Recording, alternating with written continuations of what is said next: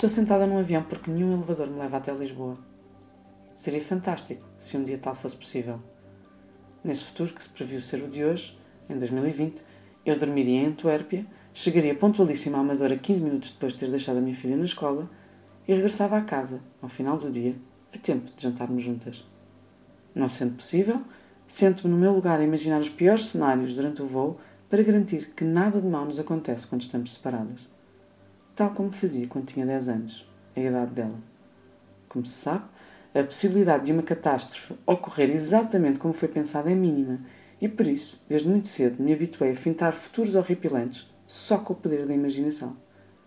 Assim combatia eu os meus medos, como por exemplo este, de estar longe da minha filha.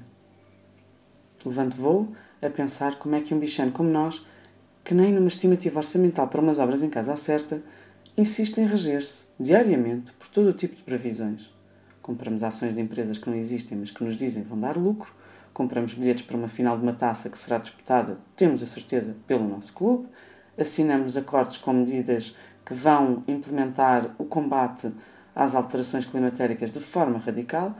Lemos horóscopos para seguirmos à risca o que nos aconselham ou simplesmente antecipamos como e quando vamos morrer, com búzios, cartas ou sinas. Todos queremos, secretamente, conhecer o fim das nossas histórias, sem ter de chegar ao fim. Mais curioso ainda é perceber que, se por um lado gostamos de prever o futuro e de o planear em todos os seus detalhes, por outro, vivemos constantemente espantados com o que vai acontecendo dia a dia. Então é que o Trump ganha mesmo as eleições? E o Brexit vai mesmo acontecer? Já viram que, com tanto esforço e tanta manifestação, os níveis de CO2 na atmosfera continuam a subir este ano? Então não é que queríamos chegar à Índia e demos de caras com o Brasil? Olha, mataram o general Soleimani e agora o Irão cancelou o acordo nuclear. Olha, carregaram no botão vermelho? Ups, já cá não estamos. A terra em Lisboa. Ligo o telefone e recebo uma chuva de mensagens da minha filha. Mãe, já estás no avião? Imagens de corações vermelhos, corações roxos, corações azuis.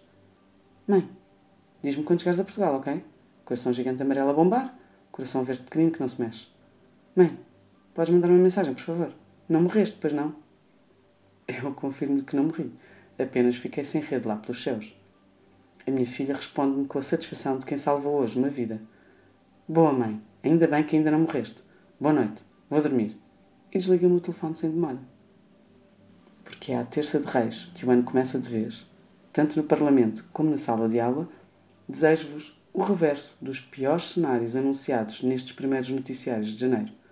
Cá estaremos, juntos, para marcar o encontro urgente com o positivo inconcebível. Raindrops are falling on my head And just like the guy's feet are too big for his bed Nothing seems to fit those raindrops are falling on my head